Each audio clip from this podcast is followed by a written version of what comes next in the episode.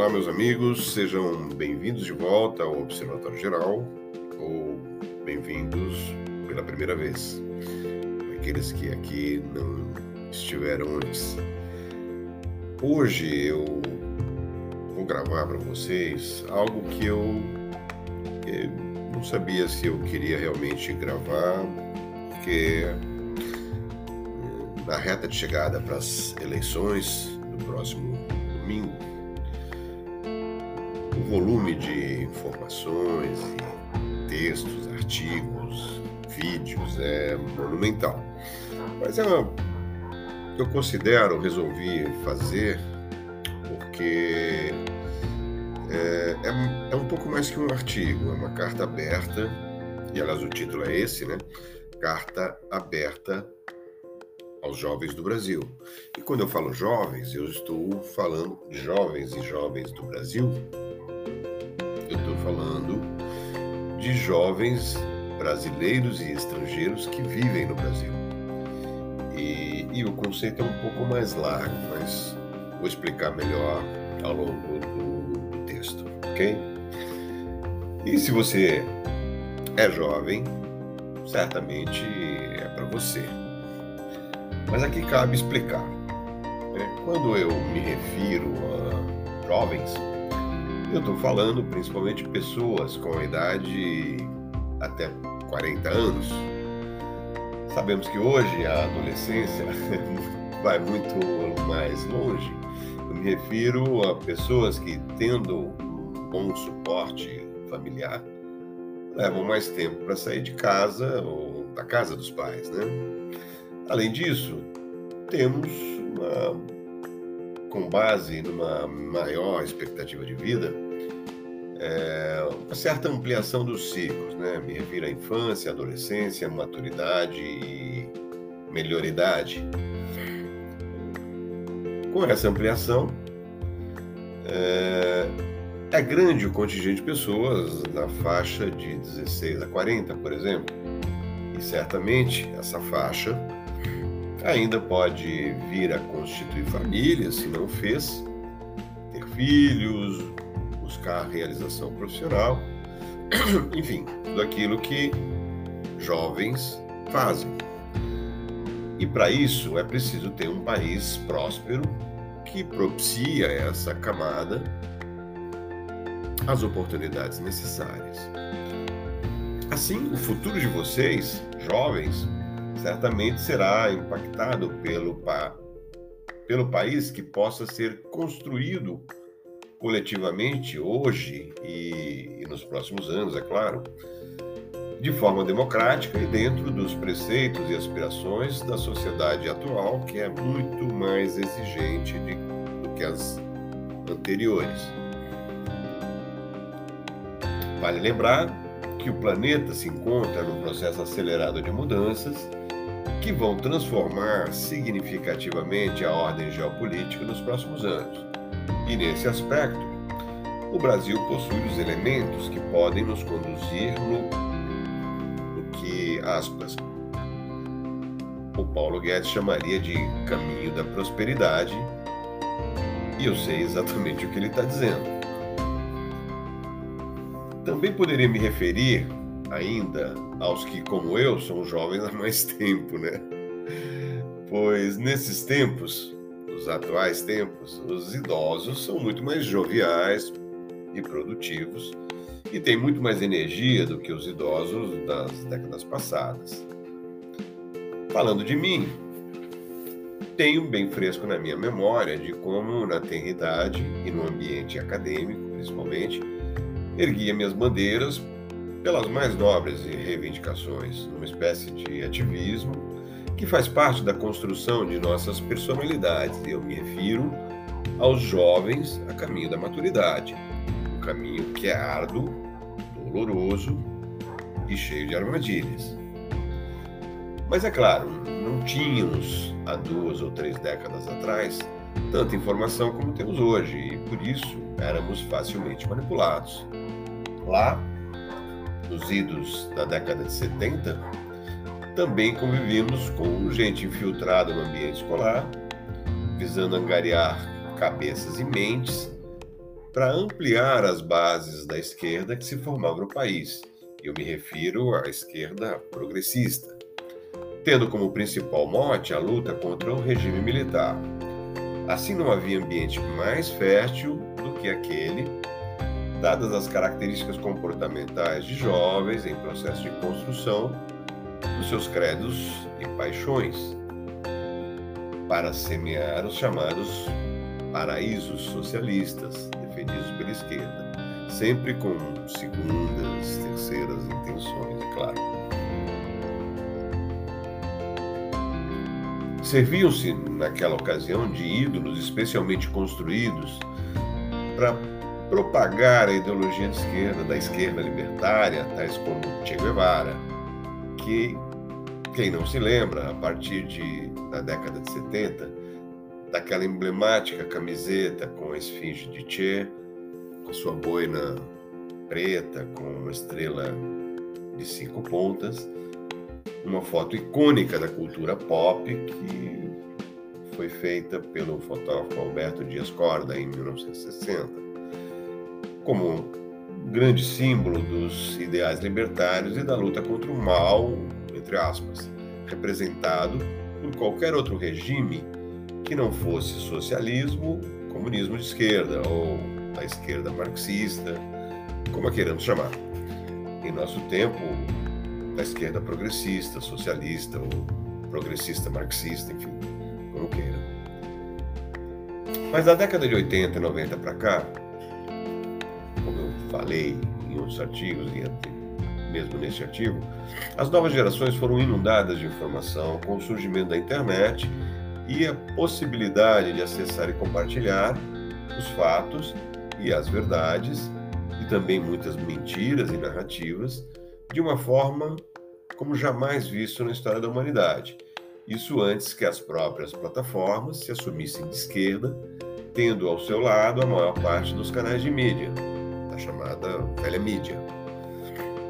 E nesse ambiente surgia a nova mídia, a chamada mídia interativa, que seria um divisor de águas na comunicação do planeta a partir de então. Aparentemente, nos dias de hoje, nada mudou fundamentalmente no papel ideológico que representa o aparelhamento da esquerda no ambiente acadêmico, na cultura e na mídia, a não ser por uma maior sofisticação, com base nos ajustes que tiveram que fazer para se adequar a um ambiente tecnologicamente mais desenvolvido nos últimos 30 anos. Mas a internet e as redes, antes mesmo que houvesse sido instaurado um processo de censura e da tradicional estratégia de apagar ou reescrever a história, deixou escancaradas uma série de verdades sobre os verdadeiros interesses da esquerda, que mais ainda de suas intenções que representaram o extermínio de milhões e milhões de pessoas ao redor do mundo, apenas por discordar e enfrentar o processo de dominação, exploração, corrupção e controle que são característicos da esquerda no mundo. Praticamente tudo que a esquerda apregou ideal e legítimo, na prática era o seu oposto, como a célebre frase de Lenin, ditador da União Soviética, que tido como uma das referências da esquerda socialista comunista no planeta a célebre frase: acuse-os do que você faz, chame-os do que você é. E além disso, a afirmação, nessa afirmação que foi usada como estratégia, poderíamos acrescentar aquela, aspas também, uma mentira contada mil vezes torna-se uma verdade, que era apregoada por Joseph Goebbels, ministro da propaganda da Alemanha nazista, um partido de esquerda mais que queiram dizer que não. No caso de Goebbels, ele se tornaria uma das principais referências para os marqueteiros das campanhas eleitorais da esquerda a partir da década de 90. E o que vimos, então, de, da década de 70 para cá, foi um aparato gigantesco, presente no ambiente acadêmico principalmente, com uma cartilha desenvolvida para interpretar, reinterpretar e infundir na cabeça dos alunos as verdades da esquerda, como sendo as únicas verdades aceitáveis para a conquista do paraíso socialista, onde o Estado cuida de tudo e de todos.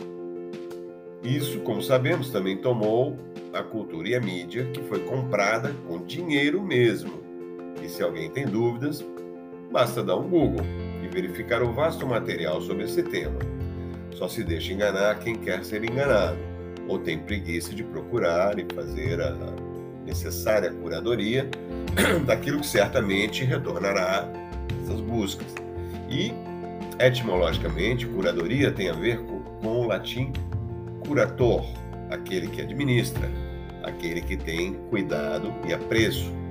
Aplicada informação tem a ver com identificar rapidamente a relevância e pertinência de um conteúdo e fazer a distinção do que vale ser, ler ou não ser lido, ou não ser lido e absorvido. Muitas, ou na maioria das vezes, uma simples reflexão do que os olhos veem e ninguém certamente precisa nos contar. A partir disso, os jovens menos suscetíveis tinham, perdão, tinham que buscar alguma outra influência, relevância, onde a família era uma das principais para desenvolver esse processo de curadoria da informação, senão tornavam-se presas fáceis da verdade pasteurizada construída pela esquerda e servida sistematicamente em um bombardeio incessante nas salas de aula.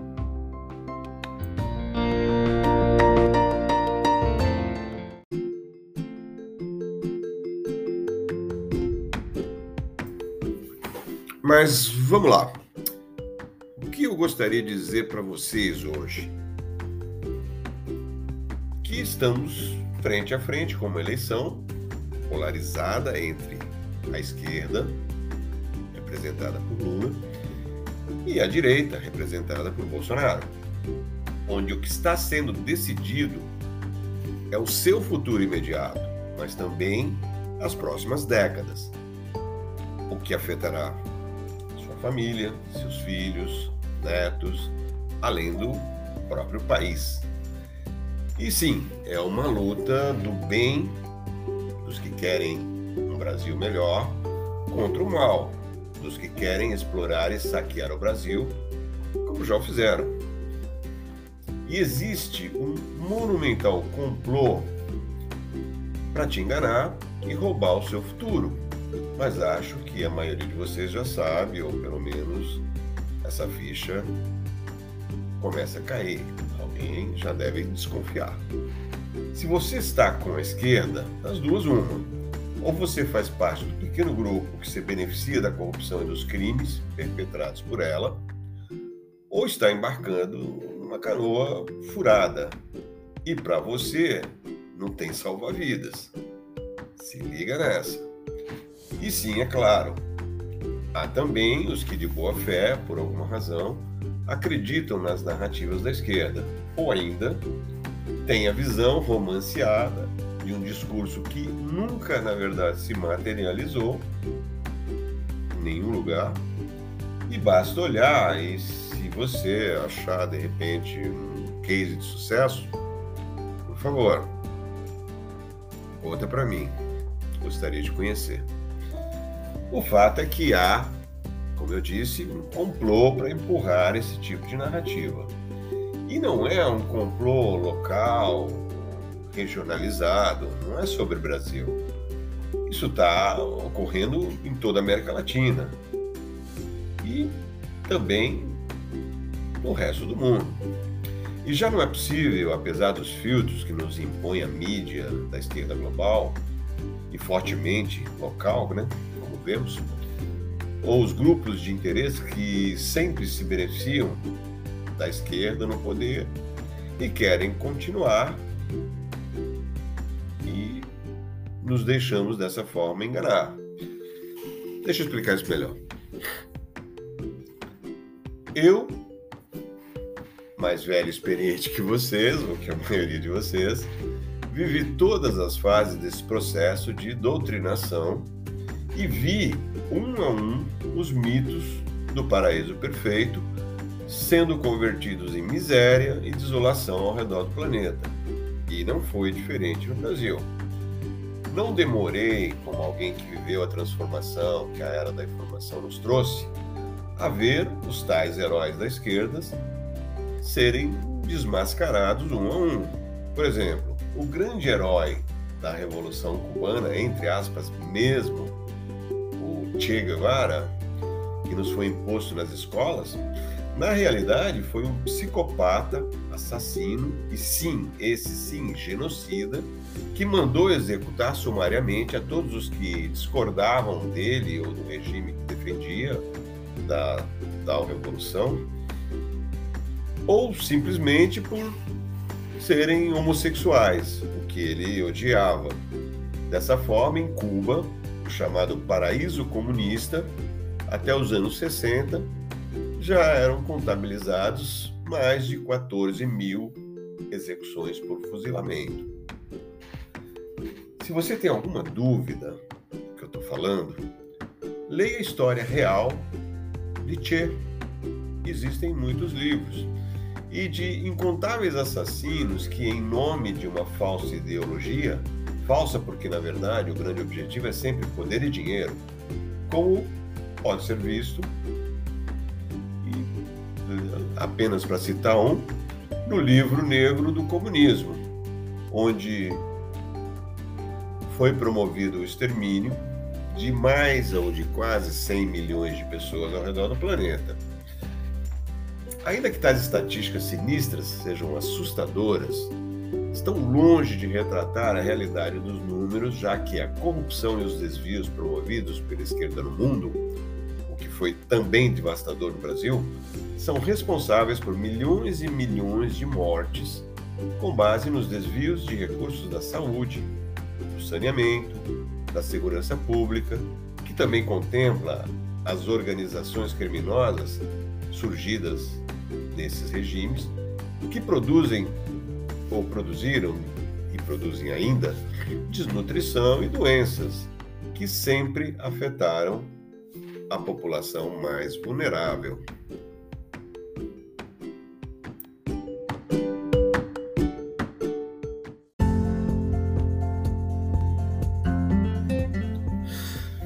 Mas já que falamos de esquerda, e eu pessoalmente não acredito muito nas ideologias, eu acho que sempre é uma estratégia para te sacanear, para roubar e criar um pequeno grupo que tem direito a tudo, tomando da maioria, é óbvio. O que, que a esquerda fez no Brasil nos, nos últimos, no passado recente.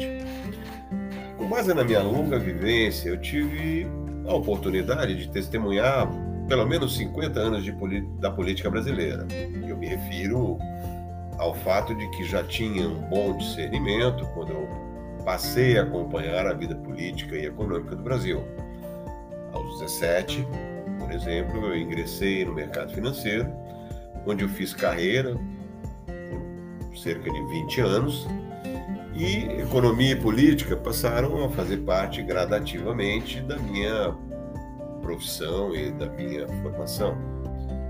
Eu vi nascer e se desenvolver, por exemplo, o lulismo, quando então dirigia um banco e a minha região era o ABCD mais a Baixada Santista e onde a sede era localizada em São Bernardo do Campo. Assim, eu testemunhei a truculência do Partido dos Trabalhadores à época dirigido Lula, seu fundador. Perdi a conta dos discursos inflamados que ouvi ao vivo e de como faziam piquetes para impedir trabalhadores de entrarem nas fábricas. Aqueles que ousavam não aderir às greves, e era a maioria, eram hostilizados e muitas vezes espancados mesmo. E foi assim que um grande número de empresas optou por sair do ABCD. para se livrar do Lula e dos seus companheiros, entre aspas, que já se configuravam como uma organização criminosa que depois ajudariam a saquear o Brasil, quando em 2003 chegaram ao poder e principalmente a partir do segundo mandato de Lula, e depois, mais ainda, em um mandato e meio de Dilma. E o que vimos acontecer, e ninguém me contou, eu vi com os meus próprios olhos, eu estava lá, foi algo que muitos jovens, nascidos na década de 2000, não tinham maturidade suficiente para entender. Conhecendo, portanto, apenas os desdobramentos que foram expostos pela Operação Lava Jato e os Instituto das Delações Premiadas, que tiveram início em 17 de março de 2014, já no decorrer do primeiro mandato da Dilma. E acreditem, não se trata de uma obra de ficção, como tentam fazer parecer. A rigor, o que foi denunciado e efetivamente comprovado representa a maior história de corrupção jamais vista no planeta. Isso representou, apenas para citar alguns exemplos, o aparelhamento das empresas estatais, principalmente Petrobras, Caixa Econômica, fundos de pensão, é, e que atingiram todas as estatais e não apenas essas, e foram desviados bilhões, roubados bilhões, bilhões. Em 2018, segundo a Fundação Getúlio Vargas, o Brasil apresentava mais de 40 empresas controladas pelo Estado, entre estados e municípios e a própria União, sendo que a União apresentava 135 empresas, onde 41 criadas pela gestão PT, muitas das quais exclusivamente para roubar. A compra de votos no parlamento, que ficou conhecida como mensalão, foi um escândalo que expôs a maneira como os governos petistas mantinham parlamentares no bolso, mediante o pagamento de uma mesada para aprovar seus pro os projetos, que na maioria das vezes serviam para beneficiar de forma ilícita os amigos do rei. Eu estou me referindo aqui a setores econômicos, oligarquias, enfim, grupos de interesse. Podemos falar das incontáveis projetos de engenharia criados apenas e unicamente para desfiar recursos, receber propinas. E grande parte desses jamais seriam concluídos, como vimos. Projetos concluídos e inconcluídos eram superfaturados, visando enriquecer a verdadeira quadrilha que tomou conta do poder no Brasil. Quem não se lembra, por exemplo, de como a CBF na gestão PT, comprou os votos para que garantissem a realização da Copa em 2014 no Brasil. E isso permitiu a construção e reforma de estádios orçados em bilhões, absolutamente superfaturados e alguns até desnecessários, como é o caso do estádio Mané Garrincha, Brasília, onde nem tem futebol para encher uma arena de esporte. Mas foram hidrelétricas iniciadas e jamais concluídas, e seus recursos foram desviados, refinarias iniciadas e jamais concluídas, e seus recursos desviados, transposição do Rio São Francisco para levar água e dignidade ao povo do Nordeste, o que representou obra bilionária iniciada e jamais concluída, e seus recursos desviados. Enfim, em julho de 2022, perdão, o número de obras inacabadas, incluía hospitais, creches, escolas, saneamento, túneis, pontes, estradas, representavam cerca de 14 mil obras, num montante estimado de 144 bilhões. Lembram vocês também de como o BNDES despejou recursos sob a forma de empréstimos, empréstimos que jamais seriam recebidos, para todos os parceiros comunistas do mundo, financiando obras superfaturadas que geravam propinas para ambos os lados. Como eu disse, a fundo perdido.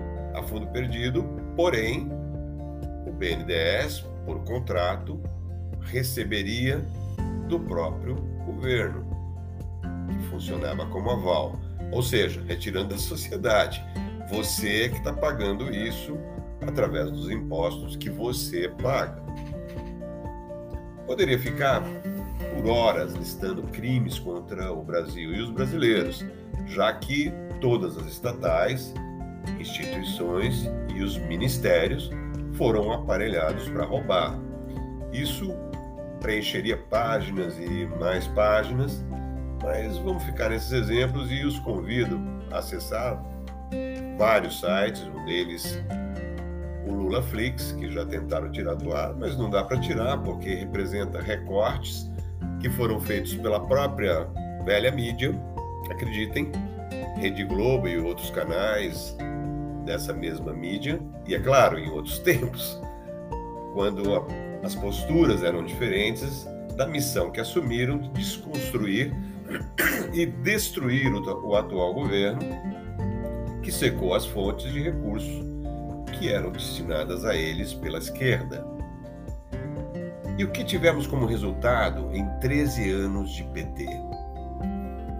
Pobreza e miséria da maior parte da população, saúde e saneamento precário, resultando em mortalidade, principalmente infantil e de idosos, nas camadas mais frágeis da população, aumento da criminalidade, representando uma verdadeira, uma verdadeira calamidade e envolvendo a expansão do crime organizado no país, destruição dos indicadores econômicos, somente nos últimos dois anos da Dilma o nosso PIB encolheu 7% e foram destruídos milhões de empregos.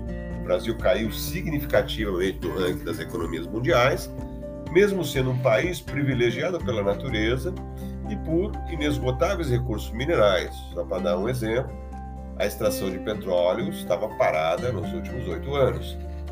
Nossa educação foi devassada, colocando o Brasil entre as últimas colocações do PISA, o principal ranking que avalia a educação em 79 países, e onde o Brasil figurava em 2018 entre 58 e 60 em leitura, 66 e 68 em ciências, 72 e 74 em matemática, que demonstra a falência da metodologia de estudos e o compromisso, o comprometimento né, capaz de destruir as novas gerações num cenário onde o trabalho e a renda dependem cada dia mais de conhecimento e qualificação. Igualmente, poderíamos passar horas e encher páginas e mais páginas apontando indicadores sociais e econômicos que promoveram uma verdadeira devastação em nosso país, na chamada Era PT, que também incluía o PSDB e o chamado Teatro das Tesouras, uma estratégia criada por Lenin na Rússia que consistia na criação de dois partidos que fingiam se opor e, na verdade, se revezavam no poder, perpetuando e a dominação do regime comunista que buscavam implementar e perpetuar. Se não sabe o que é, me refiro a Teatro das Tesouras, vale uma pesquisa e o material é vasto.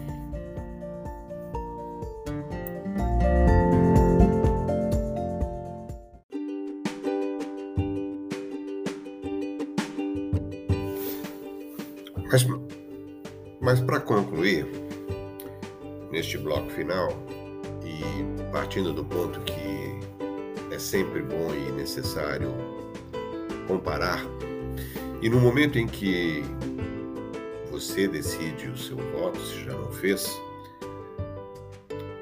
vou expor para vocês o que eu citei no último artigo, saiu agora semana passada, sobre o que foi feito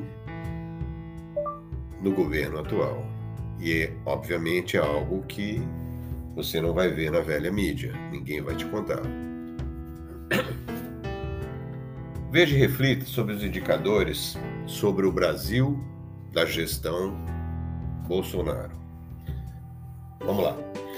Superávit fiscal em julho de 2022 de 4 bilhões de dólares.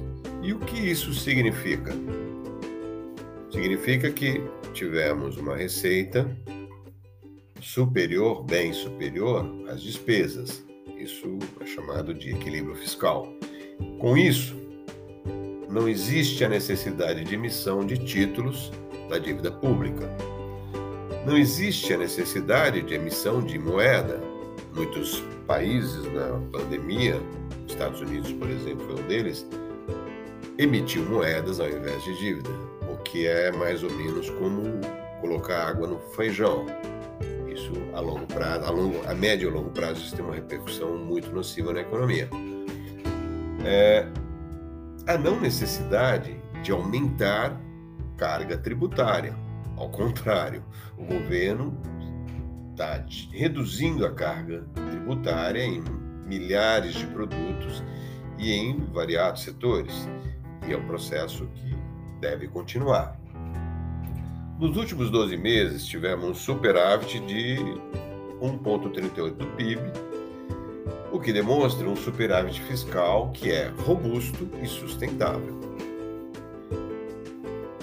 O Brasil apresenta superávit em 26 estados, muitos dos quais, como todos sabíamos, a gente lê notícia, a grande maioria dos estados estava quebrada, não tinha nem como pagar folha de pagamento, fornecedores. E, em meio à pandemia, o governo injetou recursos nos estados ao ponto de promover, até que a economia retomasse, o equilíbrio fiscal que vemos hoje.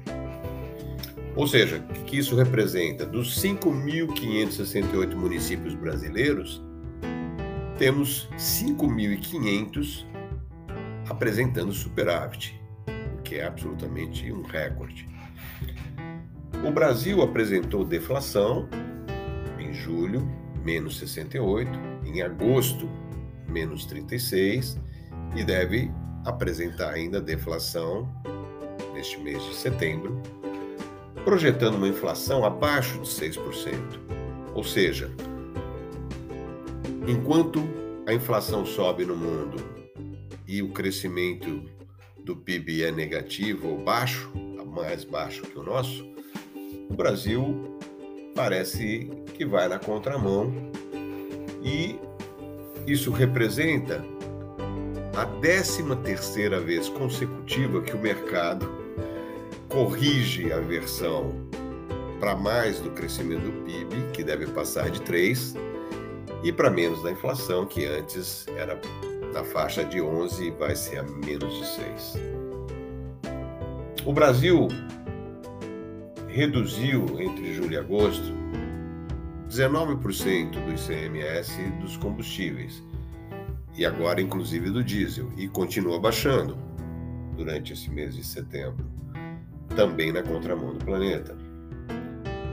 O desemprego no Brasil apresentou um índice em julho de 9,1 e que é o menor nos últimos sete anos mesmo considerando pandemia, guerra na Ucrânia, enfim, uma situação totalmente adversa.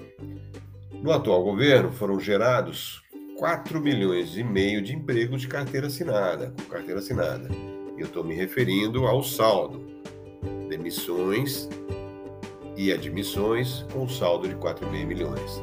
Apenas para termos um termo de comparação, a Argentina apresenta no total da sua economia 5,8 milhões de empregos, ou seja, o Brasil, mesmo nesse período, apresentou um crescimento quase do tamanho da economia inteira da Argentina. Nesse sentido, o Brasil ultrapassa, segundo o IBGE, os 100 milhões de pessoas empregadas, de mão de obra empregada, o que também é um recorde. O saldo de empresas abertas, ou seja, abertas e fechadas é o saldo entre isso, esses dois fatores é de 8,5 milhões de empresas.